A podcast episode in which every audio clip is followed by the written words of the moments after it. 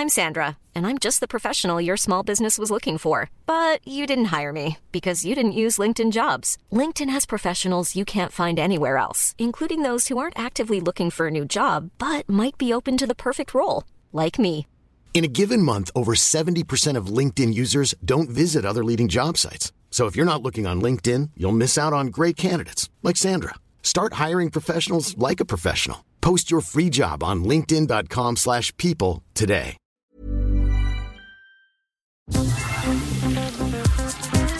Eilmeldung. Der Newsflash mit Ari Gosch. Das positive Szenario wäre, die Grünen setzen sich mit ihren ambitionierten Zielen durch und die FDP setzt sich damit durch, vor allem Klimaschutz über Mengensteuerung bei den fossilen Brennstoffen auf EU-Ebene zu machen. Das negative Szenario ist, die FDP setzt sich mit ihren laschen Zielen durch und die Grünen setzen sich mit ihrem Politikansatz durch, nämlich vor allem auf nationaler Ebene das Ganze anzugehen. Letzteres bedeutet maximal wenig deutschen Klimaschutz, erklärt Professor Felix Eckhardt, Leiter der Leipziger Forschungsstelle Nachhaltigkeit im ARD-Magazin Panorama zu den gelb-grünen Vorverhandlungen zur Bildung einer vermutlich rot-gelb-grünen Bundesregierung. Aber vermutlich nicht genug. Fürs Klima gewonnen wäre im ersten Fall, wenn die eher national orientierten Grünen mehr Ziele durchsetzen könnten, gegen eine kapitalfreundliche, also vor allem auf internationale Zusammenarbeit von Unternehmen orientierte FDP. So Eckhardt. Ist Klimaschutz mit Grün-Gelb möglich? hatte Panorama gefragt. Dabei wurde allerdings nicht einkalkuliert, noch schlimmer wäre es mit einer nicht ausgeschlossenen neuen GroKo unter dem Scholzomaten. Mit Triggeralarm Verkehrsminister. Zensur. Das ist doch zu krass, Herr Kollege. Ansonsten dazu eine wie gewohnt knallharte Recherche unseres Weimar-Korrespondenten Pierre Diesen am Ende dieser Eilmeldung. Folge 23 in der 40. Kalenderwoche am 5. Oktober 2021. Ebenso traditionell begrüßen wir alle HörerInnen in Iran, USA, Frankreich und in den vielen anderen Ländern dieser Welt. Die vielen kleinen Orte in diesem unseren Lande nicht zu vergessen, von München bis Sylt-Ost. In denen wir inzwischen gehört werden mit einem herzlichen Moin Moin. moin. Außerdem heute im Programm Ärzte und leitende Mitarbeiter haben bei ihrem Ebola-Einsatz im Kongo laut Deutscher Welle zahlreiche Frauen und einige Männer sexuell ausgebeutet oder vergewaltigt.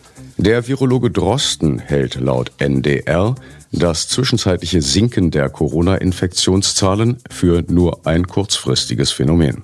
Viele Lokale nutzen nicht die Möglichkeit zu 2G, berichtet das ZDF. Der Wissenschaftsjournalist Horst Stern hat bereits im Jahr 1971 in seinen Bemerkungen über den Rothirsch vor zunehmendem Waldsterben und seinen Folgen gewarnt. Der in den 70er Jahren auch in Rateshows auftretende Stern hatte schon 1955 große Probleme, das journalistische Ethos praktisch anzuwenden. Es gibt eine Möglichkeit für Erneuerung und eine Politik für die jüngeren Menschen, mein Podcast 1-Chef Fabian Mayer. Newsflash aktuell. Ärzte und leitende Mitarbeiter, sowohl Lokalangestellte als auch Ausländer, haben bei ihrem humanitären Ebola-Einsatz in der Demokratischen Republik Kongo zahlreiche Frauen und einige Männer sexuell ausgebeutet oder vergewaltigt. Das stellte laut der Deutschen Welle eine Untersuchungskommission der Weltgesundheitsorganisation fest. Befragt worden seien 63 Frauen, 12 Männer und weitere WHO-MitarbeiterInnen. Dem Bericht zufolge haben neun Frauen Vergewaltigungen gemeldet, 29 ungewollte Schwangerschaften bei einer sehr hohen Dunkelziffer. 83 mögliche Täter, 21 von ihnen WHO-Mitarbeiter, hätten alles abgestritten oder einvernehmlichen Sex behauptet. Diese Meldung wurde aus wohlverständlichen Gründen nicht gegendert. ZDF-Ausrutscher. Innen? ZDF-Ausrutscher wie IslamistInnen sind ja auch zumindest skurril. Der Virologe Christian Drosten hält laut Norddeutschem Rundfunk das zwischenzeitliche Sinken der Corona-Infektionszahlen für ein nur kurzfristiges Phänomen. In Ostdeutschland sei die Inzidenz offenbar unabhängig vom Ferienende gestiegen. Es deute sich eine Herbst- und Winterwelle an, so Drosten im wöchentlichen Coronavirus-Update des NDR. Viele Lokale nutzen laut Branchenverband nicht die Möglichkeit zu 2G, berichtet das ZDF. Obwohl mehrere Bundesländer es erlaubten, Corona-ungeimpfte in Gaststätten nicht zuzulassen, werde aus dem Alltag berichtet, dass Anfeindungen bereits am Eingang teils sehr heftig ausfielen. Da die 2G-Regel vor allem helfen solle, die Impfquote zu erhöhen, sei der Eindruck entstanden, so der Gaststättenverband, dass Probleme auf dem Rücken der Inhaberinnen ausgetragen würden. Wie der Rundfunk Berlin-Brandenburg berichtet, hat das Gemeinschaftsprojekt Tonsteine Gärten in Berlin-Kreuzberg Probleme mit Vandalismus. Selbst dieser zum innerstädtischen Klima positiv beitragende beispielhafte Hinterhofgarten werde massiv bestohlen. Laut Projektmitglied Angela Häuser bedienten sich verständlicherweise auch hungrige Wohnungslose beim Obst und Gemüse.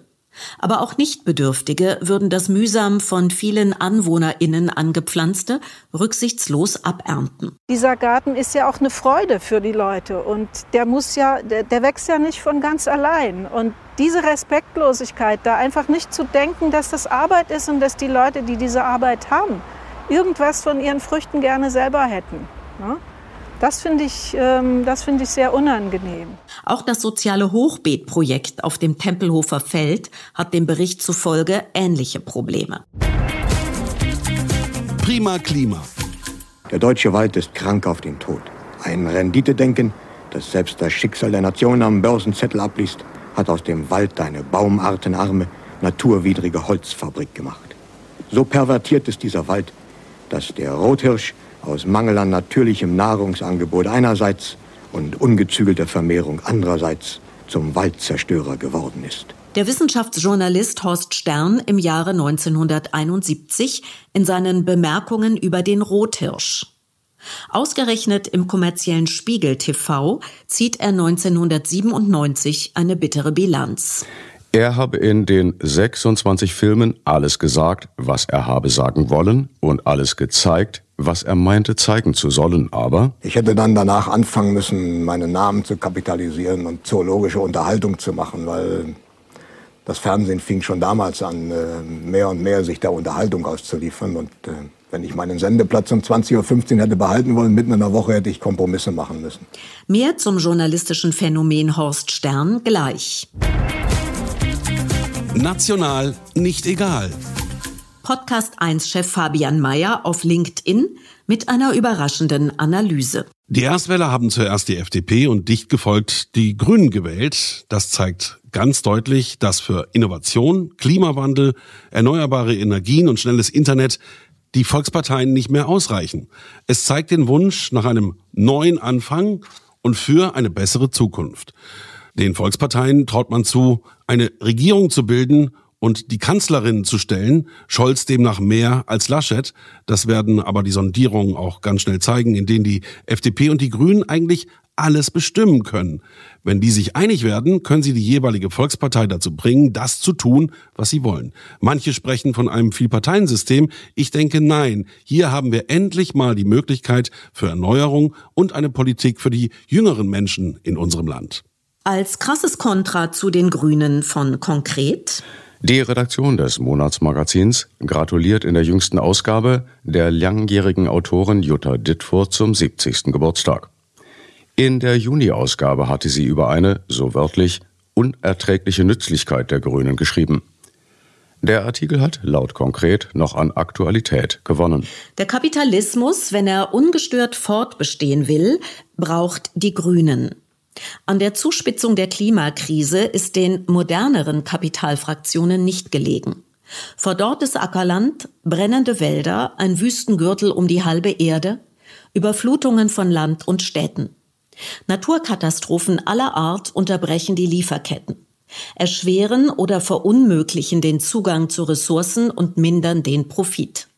Der eine oder andere Hamburger Pfeffersack soll sich inzwischen sogar vorstellen können, dass sein Zweitwohnsitz auf Sylt fortschwimmt. Ein Urlaub auf den Malediven lässt sich ersetzen. Aber Sylt? Nicht die Folgen ihrer, so wörtlich, Verelendungspolitik in der rot-grünen Bundesregierung bis 2005 wollten die Grünen wenigstens abmildern, sondern mit einem sogenannten Green New Deal letztlich nur den historisch erledigten Standort für die Großindustrie stärken. Wir wollen, dass Deutschland und Europa auch bei neuen Technologien die Spitze beanspruchen. Seien es E-Autos, saubere Batterien, Quantencomputer, künstliche Intelligenz oder moderne Biotechnologie. Mit einer aktiven Wirtschafts- und Industriepolitik zeigen wir eine Richtung auf und bieten zukunftsfähigen Unternehmen gute Bedingungen. So machen wir aus der Marke Made in Germany ein Gütesiegel für zukunftsfähige Industrie in einem klimaneutralen Europa.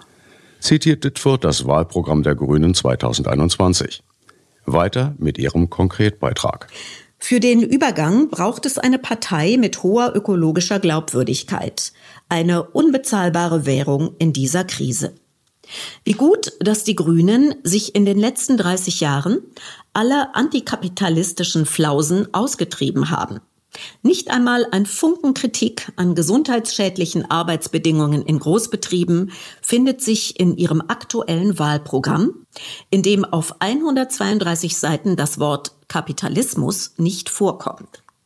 Deutschland nennen sie nur unser Industrieland. Die Grünen und die Sozialdemokraten hätten als Regierungsparteien schon mit der Agenda 2010 und den Harzgesetzen das größte Verarmungs- und Verelendungsprogramm seit 1945 verbrochen, so Dittfurt. Auf Grundlage eines Forderungskatalogs der Bertelsmann Stiftung Geschichte knallhart. Der in den 70er Jahren in der Bundesrepublik Land auf Land ab bekannte und in Ratechance wie Was bin ich auftretende Horst Stern hatte 1955 große Probleme. Ähnlich wie so viele auch noch im öffentlich-rechtlichen Rundfunk dieses Jahrhunderts. Das so schön hochgehaltene journalistische Ethos praktisch bei den Stuttgarter Nachrichten anzuwenden, denn sie scheiterten. Und scheitern am Alltag, wie er in einem ZDF-Gespräch veranschaulichte. Ein besoffener Feuerwehrchef hatte einen Unfall gebaut.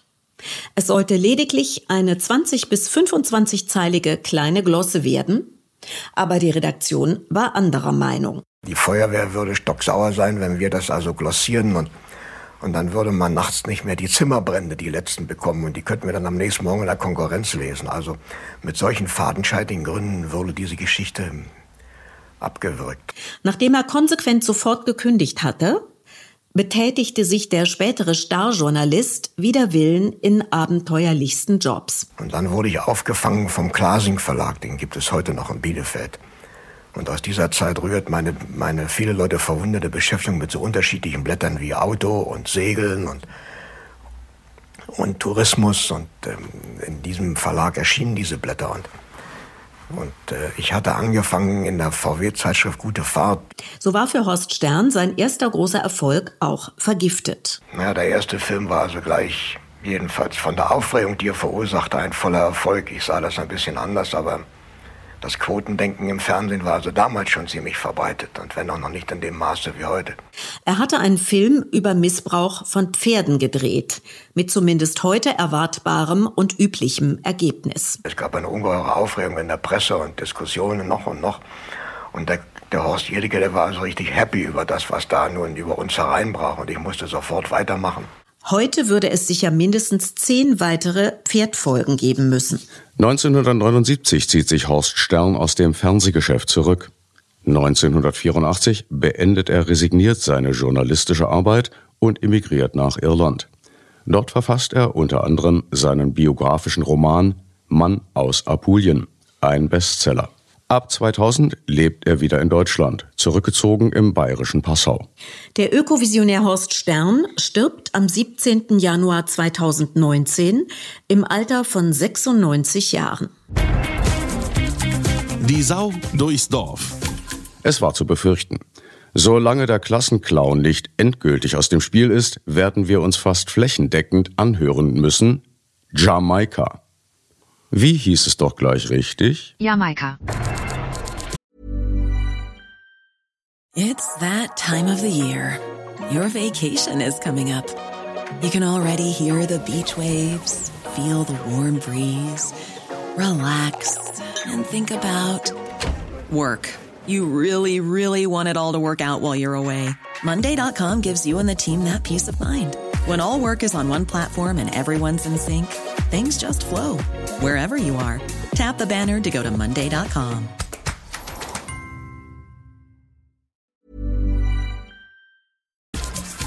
Leider nicht nur bei sportuninteressierten und nicht lernwilligen NachrichtenjournalistInnen verbreiteter Fehler, sondern auch bei Fachleuten der Berliner Zeitung. Die Doppelung, die in diesem verschärften Fall auch noch komplett überflüssig ist, weil Dativ. Unterlag Hertha BSC zu Hause gegen den Hamburger SV. Mit dem Verb verlor wäre der Satz nicht auch noch eine solch grammatikalische Katastrophe gewesen. Es ist doch eigentlich ganz einfach. Unterlag Hertha BSC dem Hamburger SV. Hier zum Glück nicht, aber auch schön zum Fremdschämen. Gewann auswärts gegen. Nach acht Jahren ohne Regierungsbeteiligung strebt die FDP mit einer bekannt anmutenden Kampagne zurück zur Macht. Heißt es auf merkur.de. Irritation habe es angesichts eines Wahlslogans gegeben. Wirtschaftswunder. Make in Germany. Reihenweise hätten Twitter-NutzerInnen gerätselt, ob es sich um ein bewusstes Wortspiel mit Made in Germany handelt oder schlicht um schlechtes Englisch wie Handy. Kurzkommentar. Nein. Es ist das Prinzip das König der Biere oder Deutschlands meiste Kreditkarte. Wir ärgern uns und erinnern's damit besser. Als drittstärkste Kraft erreichten die Grünen Platz 3. Eilmeldungseigentor in Folge 22. Auch nicht wirklich preiswürdig, die Verwendung des ohnehin schon klischeeverdächtigen Adjektivs abgestürzt in drei aufeinanderfolgenden Meldungen. In Abwandlung einer Feststellung des 2018 leider viel zu früh verstorbenen Satirikers F. W. Bernstein. Die schärfsten Kritiker der Elche sind doch manchmal selber welche. Sport. Die Berliner Zeitung berichtet unter anderem über den Europacup-Gegner des Fußball-Bundesligisten 1. FC Union, Maccabi Haifa, inklusive eines sehr interessanten Diskurses über die israelische Nationalmannschaft der Männer, die bei der Weltmeisterschaft 1970 gegen den späteren Vizeweltmeister Italien ein 1 zu 1 erzielte und die seit Jahren wegen des Antisemitismus in afrikanischen und asiatischen Ländern die WM-Qualifikation in Europa mitspielen muss. Die freundliche Aufnahme durch Unionsvereinspräsident Zingler hat dem israelischen Profiklub indes auch nichts genutzt. Die israelischen und deutschen teils jüdischen Maccabi-AnhängerInnen wurden im Stadion an der Alten Försterei in Berlin-Köpenick von offensichtlich antisemitischen Union-Fans massiv beleidigt und angegriffen. Bereitet wurde der Boden publizistisch übrigens unter anderem von der Berliner Zeitung vor einigen Jahren. Mitglieder der Fußball-Lokalredaktion hatten offenbar ein Problem damit, dass in den Tabellen der Berlin-Liga nach dessen Aufstieg auch der jüdische TuS Maccabi auftauchte. Beziehungsweise auftauchen sollte. Elegante Lösung, die auch nach mehrmaligen Nachfragen nicht aufgegeben wurde. Obwohl Vereine wie Reinickendorfer Füchse in der Tabelle ausgeschrieben auftauchten, las die geneigte Leserinnenschaft nur TUS M. Berlin, angeblich aus Platzgründen. Wobei der Zusatz Berlin in einer Berlin-Liga schlicht doppelt gemoppelt, auch schlechter Stil und damit überflüssig ist. Maccabi zu lesen blieb, bis auf Ausnahmen, wo wohl eine naive Hilfskraft am Werk war, den LeserInnen erspart. Später, als TuS Maccabi sich in der Berlin-Liga etabliert hatte, wurde kurzerhand die lokale Sportberichterstattung der Berliner Zeitung abgeschafft. Beef aus Weimar. Von Pierre Diesen. Ene, mene, mu. Was beim ersten Sondierungsgespräch von Grünen und FDP wirklich vereinbart wurde und was dann geschah. In einem Büro im Deutschen Reichstag. Christian! Hallo Robert. Annalena, willkommen Christian. Na, was sagt ihr? Wir haben ja das gemacht. Super, oder? Und wir kegeln das jetzt untereinander aus. Der Scholz oder der Laschet muss nehmen, was wir ihm geben. Und was nehmen wir? Alles wie verabredet. Du, Anneliese, wirst Außenministerin, Robert wird Klima, Vize, Kanzler, Superminister. Und du wirst Finanzminister und der Kubicki Innenminister. Scheiß auf den alten Sack. Der muss die Familienministerin machen. Also weiter, ihr verlangt diese Dings CO2-Verpreisung, um das Klima zu retten. Und wir senken im Gegenzug die Unternehmenssteuern und streichen den Soli. Top. Und wir machen Putin fertig. Nein, nein, Anneliese. Nein? Nein, Annalena. Dann Lukaschenka. W welche Lukaschenka? Lukaschenko, der in Minsk. Meinetwegen. Okay. Bleibt die Frage, wen wir zum Kanzler machen. Na den, der es mitmacht. In einem anderen Stockwerk des Reichstags sitzen Olaf Scholz und Armin Laschet und hören über Leitung mit. Hast du das gehört, Olaf? Jo, das haben wir doch fein hingekriegt, oder? Ganz prima. Wirklich, du Fuchs. Danke. Und wie geht's weiter? Erst lehnst du die Unternehmenssteuersenkung ab und danach ich die hohen CO2-Preise. Jo, du hast es.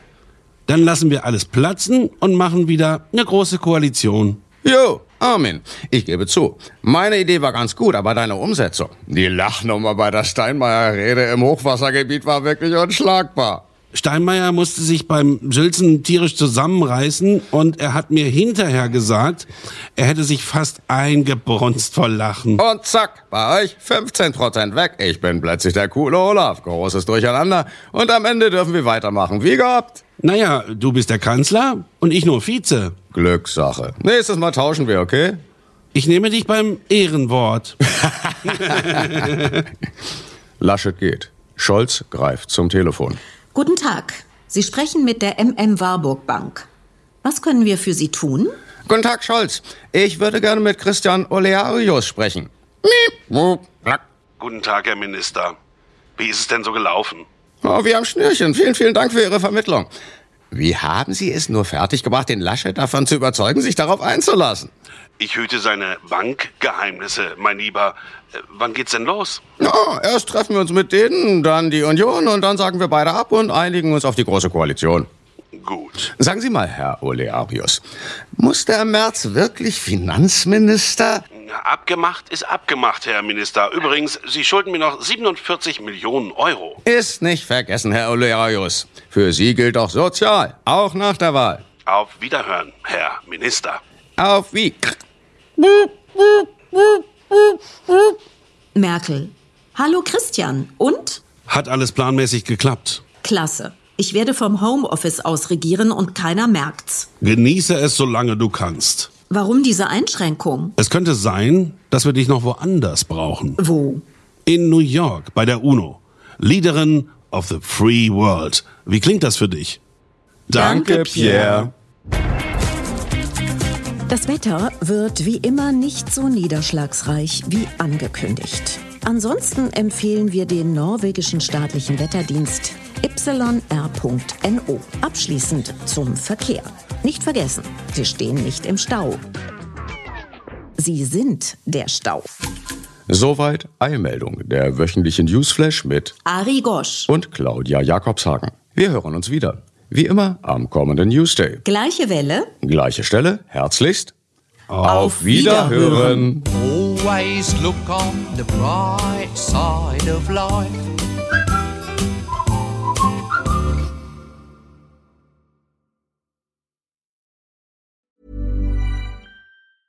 Hey, it's Paige DeSorbo from Giggly Squad. High quality fashion without the price tag. Say hello to Quince.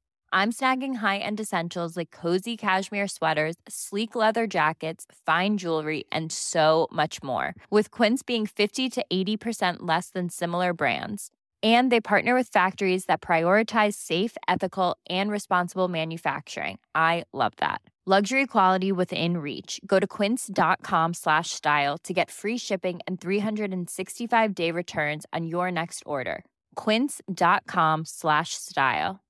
Imagine the softest sheets you've ever felt. Now imagine them getting even softer over time. That's what you'll feel with Bowl and Branch's organic cotton sheets. In a recent customer survey, 96% replied that Bowl and Branch sheets get softer with every wash. Start getting your best night's sleep in these sheets that get softer and softer for years to come. Try their sheets with a 30-night guarantee. Plus, get 15% off your first order at bowlandbranch.com. Code BUTTERY. Exclusions apply. See site for details.